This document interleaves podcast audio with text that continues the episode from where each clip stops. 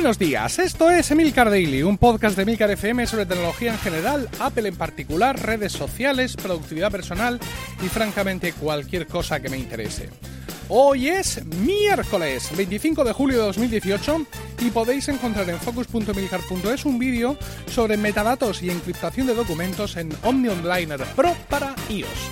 Y un miércoles más que habéis estado a punto de quedaros sin daily por culpa de Bala Extra, el podcast más personal de Pedro Sánchez, el preboste de AV Podcast, que con, eh, con su serie de podcasts sobre su mudanza a una nueva casa nos está dando todo lo que necesitamos, todo lo que un podcast te puede dar.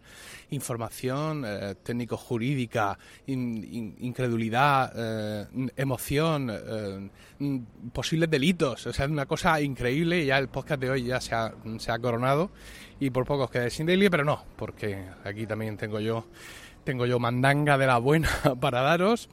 Y hoy vamos a hablar de un tema que últimamente ha sido recurrente en Emilcar Daily y es el tema de los coches. Y lo ha sido porque como eh, seguramente recordaréis pues el mes de febrero eh, después de darle vueltas al asunto y de machacaros a vosotros también la sesión al respecto, eh, nos compramos en casa un, coche eléctrico, en nuestro caso un Nissan Leaf de segunda mano.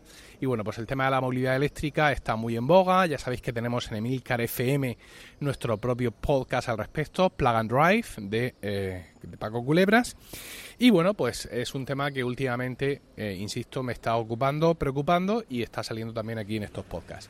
Hoy voy a hablaros de eh, algo que está pasando, que va a pasar con los coches diésel en breve. Antes de empezar, y lo advertiré también al terminar, deciros que me he leído un huevo de artículos, tanto de blogs especializados en motor como de eh, prensa generalista, y hay algunas cosas que no entiendo. Con lo cual, si yo ahora mismo os produzco algún tipo de, mala información o, de desinformación, que sepáis que no es acaso hecho, que no es por cuñadear, sino simplemente porque hay cosas que no he terminado de entender. Pero he pensado que por lo menos si merecía la pena tratar el tema, para provocar que esas lagunas que yo pueda tener, pues vosotros o las podáis cubrir en los comentarios o por Twitter o incluso salgáis a buscar vosotros vuestra propia verdad. Bueno, el caso es que hay un problema evidente de, contaminación con los coches diésel, el conocido como el Dieselgate, es esta operación a través del cual eh, los principales fabricantes de coches han estado falseando, han estado trucando sus coches para que dieran unos eh, resultados de contaminación inferiores a los que realmente tenían y cuando los han trincado, pues bueno, aquí ha habido detenciones, ha habido procesos, ha habido despidos, ha habido de todo. Además, también ha habido un montón de coches retirados. Son cosas de las que no se hace mucho eco la prensa generalista porque, eh, pues como ocurre en determinadas ocasiones, los fabricantes de coches son unos anunciantes cojonudos, y perdonad la frase. Entonces, pues claro, tampoco interesa eh, anunciar muchas cosas de esas. Yo no soy muy de, de teorías de la conspiración, ya lo sabéis, pero eh, hay muchas veces que estas cosas ocurren. Aquí en España, uno de los casos más evidentes suele ser el corte inglés, que es uno de los primeros anunciantes para la prensa eh, escrita y también para la televisión, con lo cual, pues, de circunstancias que puedan afectar a su nombre y a su, mm, y a su imagen, pues muchas veces son silenciados en los medios. Y esto es así, y lo mismo ocurrido con el tema de los coches. Bueno, pues todo esto ha hecho que los legisladores, digamos, refuercen eh, sus intenciones con respecto de, las contaminación, de la contaminación que emiten los vehículos, sobre todo porque mucha de esa contaminación, la mayor parte ocurre en las ciudades que es donde vivimos, ¿no? Es decir, no podemos pretender tener una huella cero en este mundo, desgraciadamente, pero sí podemos intentar que al menos donde vive, donde se concentra la gente, en las ciudades, en los pueblos, en las poblaciones, pues no tengamos esas, eh, esas máquinas de escupir muerte que muchas veces son, son los vehículos. El caso es que a partir del 1 de septiembre entra en vigor una nueva normativa en Europa, conocida como WLTP. Eh, con esta norma, las pruebas que se hacen a los coches para mm, evaluar su contaminación son mucho más rigurosas, son mucho más, más realistas y, claro, esto afecta directamente al precio de los vehículos. ¿Por qué? Porque el, el nivel de contaminación que emite el coche que te vas a comprar determina el impuesto de matriculación de, dicho coche. ¿no? Hasta ahora las pruebas que se hacían eran en el laboratorio sobre rodillos y estas pruebas que, que, se hacen ahora son mucho más exigentes, son pruebas reales, etcétera. Entonces, mm, los coches que tienen unas emisiones inferiores a 120 gramos por kilómetro estaban exentos de pagar el impuesto de matriculación. Y esto es lo que ocurría, o lo creáis o no, con la inmensa mayoría eh, de los coches.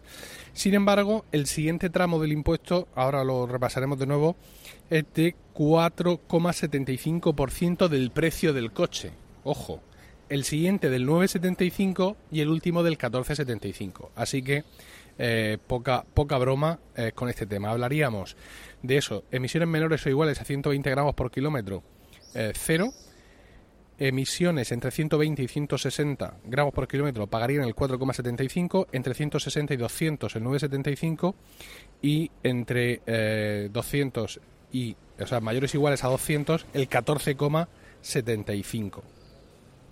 Esto, claro, supone un golpe fuerte a los precios de venta de los vehículos y al parecer habría no pocos coches que están en el límite de esos 120 gramos por kilómetro, con lo cual a poco que los saques del laboratorio y los pongas en la carretera con un ingeniero que mida aquello en condiciones, el salto te lo pegan, te lo pegan eh, seguro. Hay distintas asociaciones de fabricantes de coches y asociaciones de concesionarios que están presentes en los medios, arguyendo acerca de todo esto y ofreciendo cifras para que seamos conscientes de cuál es la magnitud de esto. En concreto, ANFAC cifra en un 10% la caída de ventas prevista para el año que viene si eh, todo esto no se reconsidera por parte del legislador, que no tiene por qué, evidentemente, con lo cual, pues ese es el tema. Y luego hay una, una de las cosas que no entiendo, por ejemplo, es que, como os he dicho, este nuevo, este nuevo mm, ciclo de, de validación eh, entra en vigor el 1 de septiembre, ¿no? Y ahora os contaré algunas cosas más apocalípticas que pueden pasar antes del 1 de septiembre, pero dice ANFAC que lo peor llegará en enero y no en septiembre, que es cuando será efectiva la nueva norma en el impuesto de circulación. Yo eso no lo he entendido. O sea, si entra en vigor el 1 de septiembre y ahora os contaré todo lo que va a pasar antes de ese 1 de septiembre, ¿qué pasa el 1 de enero? Mm, eso no lo he terminado de entender por más artículos que he leído. Bueno, el caso es que mm, para que tus coches se adecúen a... Mm, o sea, tú puedes intentar hacer modificaciones en los coches que tienes para que todo eso se adecue al nuevo ciclo y hay veces que lo consigues y hay veces que no. Eh, y luego hay otra, otra cuestión que yo no sabía y es que los concesionarios ahora mismo pueden estar llenos de stocks hasta las cejas porque generalmente se, suele, se suelen acopiar coches porque eh, en agosto las marcas no te sirven, ¿no? Con lo cual, eh, esto ya digo que lo cojo un poco con pinzas, lo he leído en el Heraldo Aragón, me parece, con lo cual no sé hasta qué punto, me parece una frase súper cuñada, por así decirlo, eso de que Mm, sobre todo porque vas a comprar un coche y no hay coches. O sea, esto es una cosa que a mí siempre me ha maravillado, ¿no? El ir a comprarte un coche y que digan, bueno, pues dentro de dos meses, oiga, ¿cómo que dentro de dos meses? Pero usted, ¿qué tiene aquí en esta nave gigante? No tiene coches, pero bueno. En cualquier caso, eh, en, eh, ponían en algún artículo ejemplos de cosas que han pasado con coches de, de cara a este nuevo sistema de homologación. Dice que se ha reducido la potencia del SEAT León Cupra se ha cesado la comercialización del Renault Twingo GT y ha desaparecido el Volkswagen Golf GTI. Ah, aparte esto no ocurre tampoco, o sea, los problemas que puedan en los coches no ocurren con todos los, modelos de motorización. Ya sabéis que los, estos de los coches son como los teléfonos Samsung, que hay un Seat León, ¿cuál? pues puede haber 36 modelos, ¿vale? Pues mm, en función de, determinadas motorizaciones hay cosas que ocurren de una forma y cosas que ocurren de otra. Eh, ¿Por qué no pasan? Pues claro, yo entiendo que quizá el fabricante ha dicho, vamos a ver, si yo esto lo dejo como está y en el nuevo ciclo pega el salto, pues no, ese 4,75% de impuesto hace imposible su venta porque salta el precio y esto ya no puede ser. Con lo cual, pues mira, me lo quito de medio y ya está. Entiendo que será una cosa una cosa una cosa así. El tema está en que los coches eh, que ni siquiera hayan, o sea, que no hayan pasado esta validación, porque eh, hablamos de modelos que están ahí y supongo que tendrán que pasar nuevos exámenes. Entonces, aquellos que no los hayan pasado no se pueden vender como coches nuevos a partir del 1 de septiembre, ¿no? Eh, estarían homologados con la antigua normativa, pero no con la nueva. ¿Esto qué significa?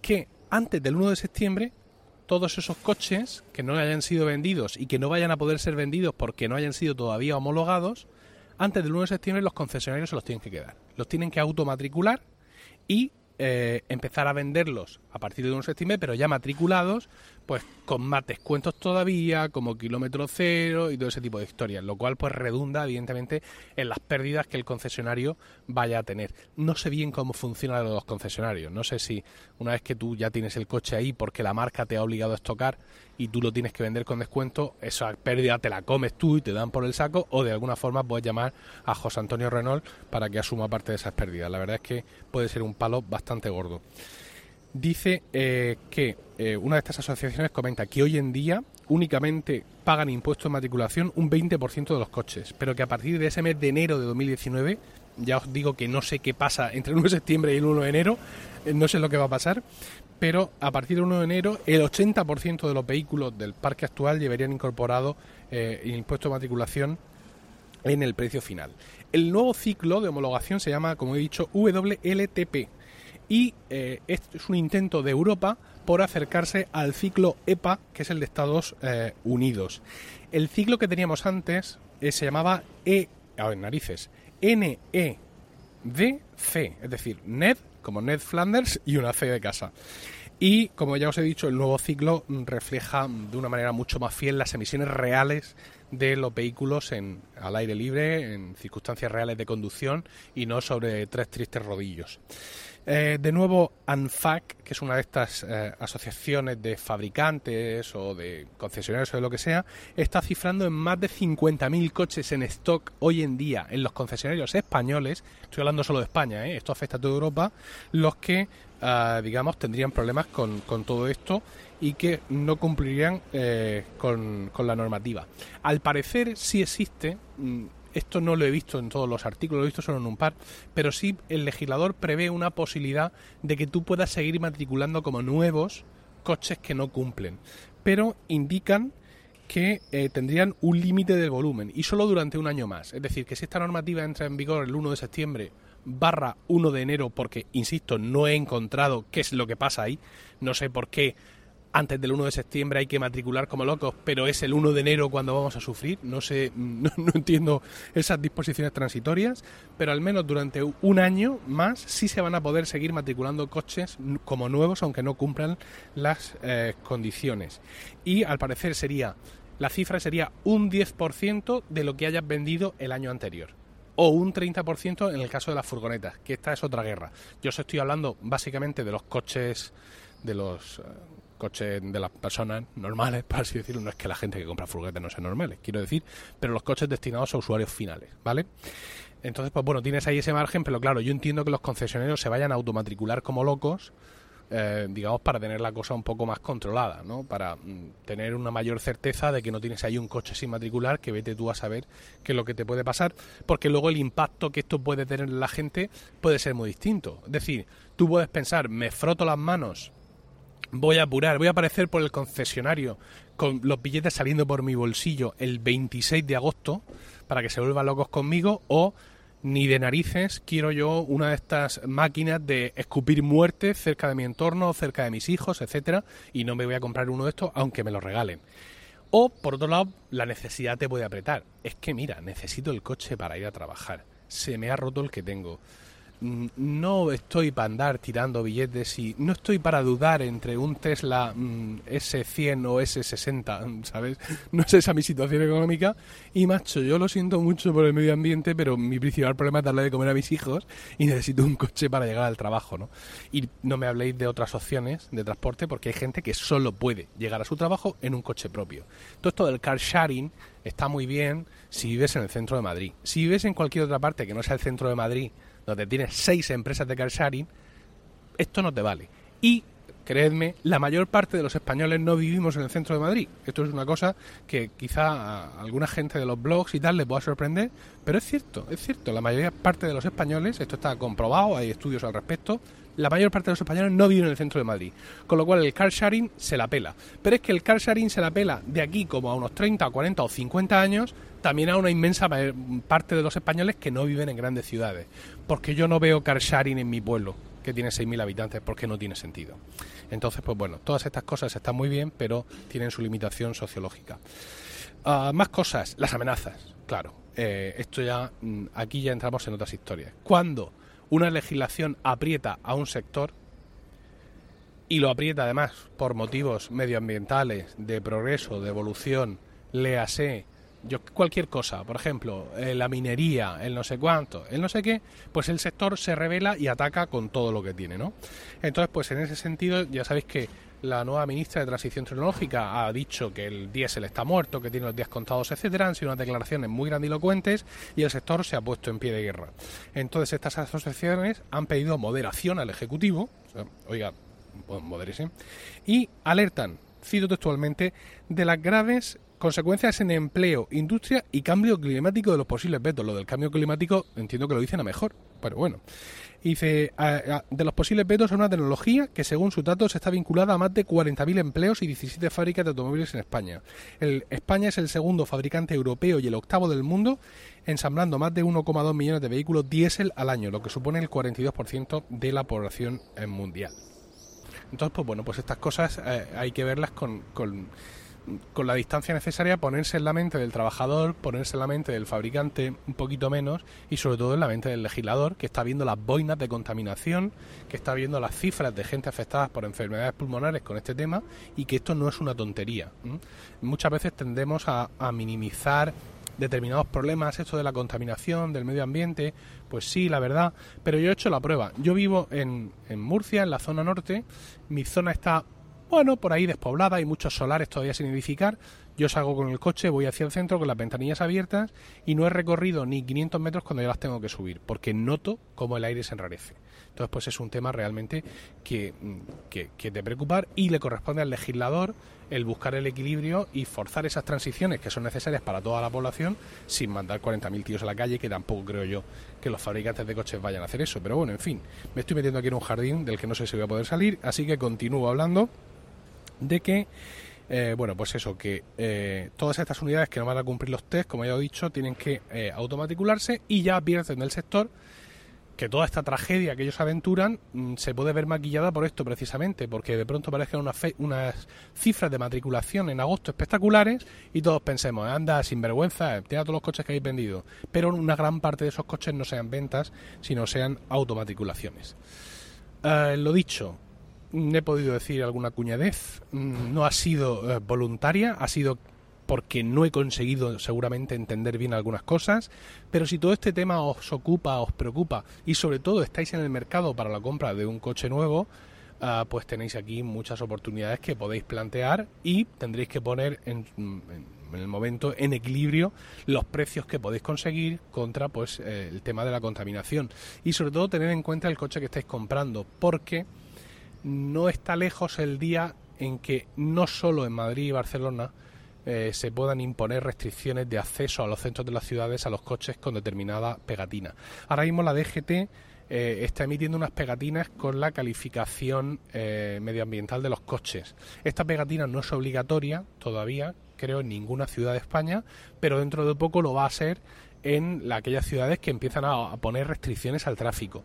Aquí en Murcia, por ejemplo, los coches eléctricos o los que tenemos cero emisiones sí tenemos que llevar esa pegatina azul de cero emisiones para poder beneficiarnos de los, de los beneficios que aquí en Murcia tenemos, como es aparcar en la zona azul, aparcar en la zona naranja de residentes y aparcar en las plazas en superficie específicas para coche eléctrico. Es decir, que estamos obligados a llevar la pegatina, pero ese es nuestro beneficio, ¿no? Pero evidentemente es una cosa que se va a ir imponiendo. La pegatina, por cierto, por si la queréis conseguir, solo tenéis que ir a una oficina de correos con el permiso de circulación de vuestro vehículo y el DNI de quien aparezca como titular del vehículo. En algunas oficinas te la dan inmediatamente, te cuesta 5 pavos, y hay otras oficinas que no tienen el servicio de generación, con lo cual pues te la encargan, por así decirlo, y luego ya cuando te la manden te avisan para que la recojas. Yo lo tengo puesto, como podéis suponer, en el Nissan Leaf, y en el otro coche también la voy a poner un poco como aviso navegantes. Yo creo que me voy a comer una C eh, que es la peor, es curioso, la C, que es la peor, es verde. Y la B es eh, de Barcelona, es amarilla. Yo creo que mi gran C4 Picasso se va a comer una C como una casa, pero la voy a poner porque Quiero decir, es una cosa que creo que realmente todos tenemos que estar concienciados. Yo lo estoy mucho porque la compra del Leaf, de Minisan Leaf, como ya expliqué, para nosotros no es rentable económicamente. Es decir, mm, aunque hubiéramos comprado un coche diésel, nosotros solo por el alquiler de la batería estamos pagando más de mm, la gasolina combinada que echaríamos en los dos coches. Y lo hacemos por una cuestión ecológica. Por nosotros los primeros, o sea, porque no queremos poner el pie a tierra al lado de un coche que hasta hace tres segundos ha estado escupiendo fuego y muerte por el tubo de escape y en general por el entorno. Pero muchas veces, pues, o no todo el mundo tiene la conciencia o no todo el mundo tiene, digamos, se puede permitir económicamente tener ese tipo de conciencia ecológica, pero aún así es una cosa que tenemos que tener en cuenta, igual que ahora lo sufren los fabricantes de coches, va a haber un momento en que nosotros, no ya los que os compréis un diésel en estos días, sino los que ya tenemos coches diésel, pues vamos a empezar a sufrirlo como usuarios y pues tendremos que estar preparados y en muchos casos hacer de tripas corazón. Insisto, mmm, disculpas anticipadas por las uh, inexactitudes que haya podido cometer. Os invito a que os informéis vosotros mismos sobre el tema y si tenéis grandes precisiones que hacerme, las espero en emilcar.fm barra daily, donde también encontraréis otros medios para contactar conmigo y no olvidéis suscribiros a focus.emilcar.es, donde encontraréis vídeos nuevos cada semana sobre todos esos temas, aplicaciones y servicios que nos interesan de verdad. Y también allí encontraréis Weekly, mi podcast semanal sobre ellos. Que tengáis un estupendo miércoles, un saludo y hasta mañana.